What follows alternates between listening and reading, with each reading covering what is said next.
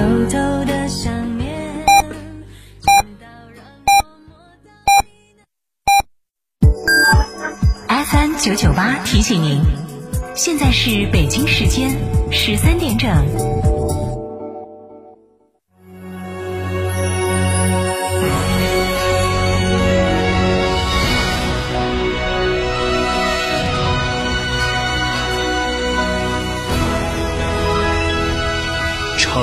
的声音，FM 九九点八，成都人民广播电台新闻广播。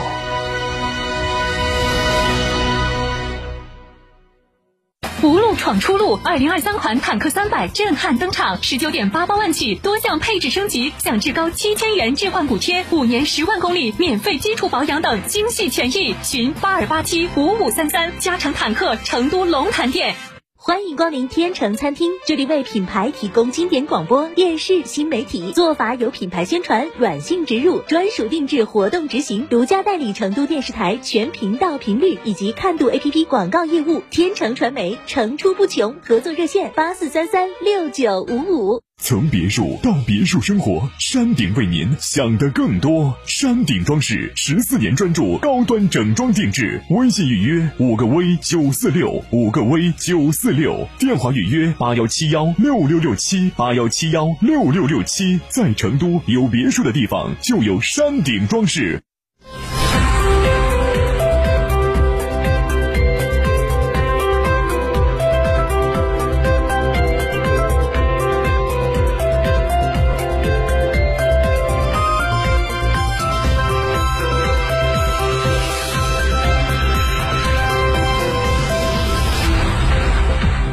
欢迎收听这一时段的九九八快讯。先来关注本地消息：四川省十月十四号零点到二十四点，新冠肺炎疫情为新增外省返川感染者九例，其中闭环转运五例，非闭环管理四例，确诊病例两例，成都一例，广安一例；无症状感染者两例，成都一例，宜宾一例。新增省内感染者四十九例，其中确诊病例五例，无症状感染者四十四例；新增境外输入感染者十例，其中确诊病例四例，无症状感染者六例，另有既往无症状感染者转为确诊病例六例，境外输入一例，省外反穿一例，省内四例；新增治愈出院病例四十例，无新增疑似病例，无新增死亡病例。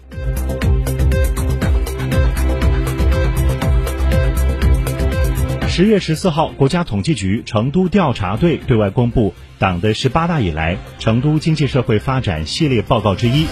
党的十八大以来，成都市坚持以人民为中心的发展思想，居民收入持续增长，城乡差距大幅度缩小，消费水平明显提升，生活品质更上台阶。十八大以来，成都市国际消费中心城市建设取得明显成效。随着互联网和移动互联联网的广泛应用，消费模式不断推陈出新，城乡居民消费能力显著提升。统计数据显示，二零二一年成都市居民人均可支配收入达到四万五千七百五十五元，比二零一二年增长一点一倍，年均增长百分之八点六。在消费方面，二零二一年成都市居民人均消费支出为两万八千三百二十七元，是二零一二年的一点八倍，自二零一二年年均增长百分之六点九。二零二二年上半年，成都市居民人均消费支出一万五千九百六十元，同比增长百分之四点四。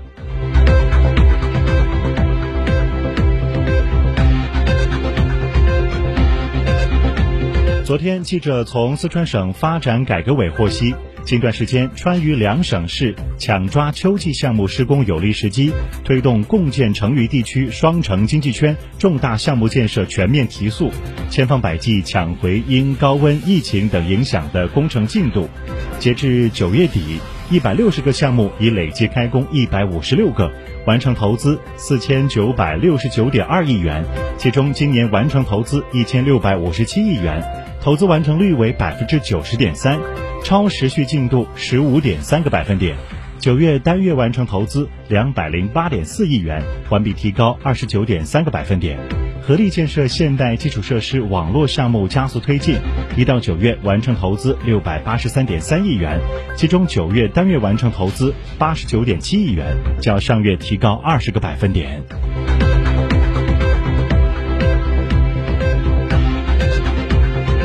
十月九号，成都世乒赛团体赛圆满落幕。国际乒联主席佩特拉索林毫不吝惜对成都的赞美，在这个美丽的球场里，你们让所有不可能变成可能。国际乒联集团首席执行官史蒂夫丹顿感叹：“成都消除了之前一切的担心，我们没有想到会做得这么好。”世乒赛举办之际，正逢成都创建全国文明典范城市进入冲刺阶段。几个月以来，文明之风吹遍城市大街小巷，从老旧院落的改造到背街小巷的整治，从智慧融城的打造到网络理政服务的精细，城市环境越来越好，市民生活越来越便利，人民城市共建共享，一个服务两千一百万的大人的超大城市，贯彻践行以人民为中心的发展思想，以现代化发展的应有之姿呈现于世人。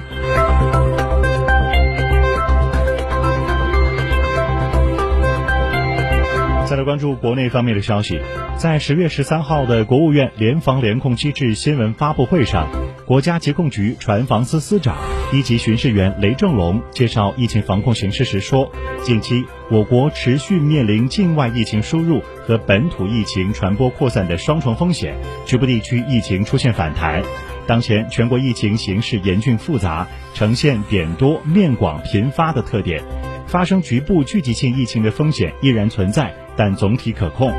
国家卫生健康委疫情应对处置工作领导小组专家组组长梁万年回答记者提问时，重申了我国要毫不动摇坚持外防输入、内防反弹总策略和动态清零的总方针。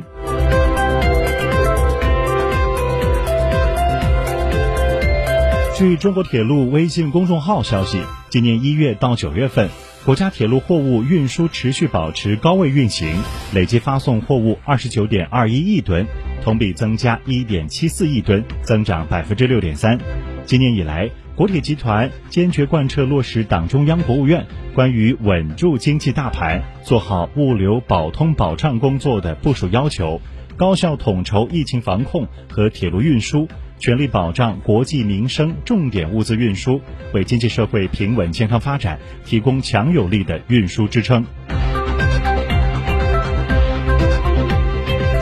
近日，首批冬候鸟抵达海南越冬，在海滩和红树林间舞出了翩跹的身影。被誉为中国红树植物基因库的海南东寨港国家级自然保护区，是全国首个以红树林为主的湿地自然保护区，为鸟类觅食繁殖创造了良好的生态环境。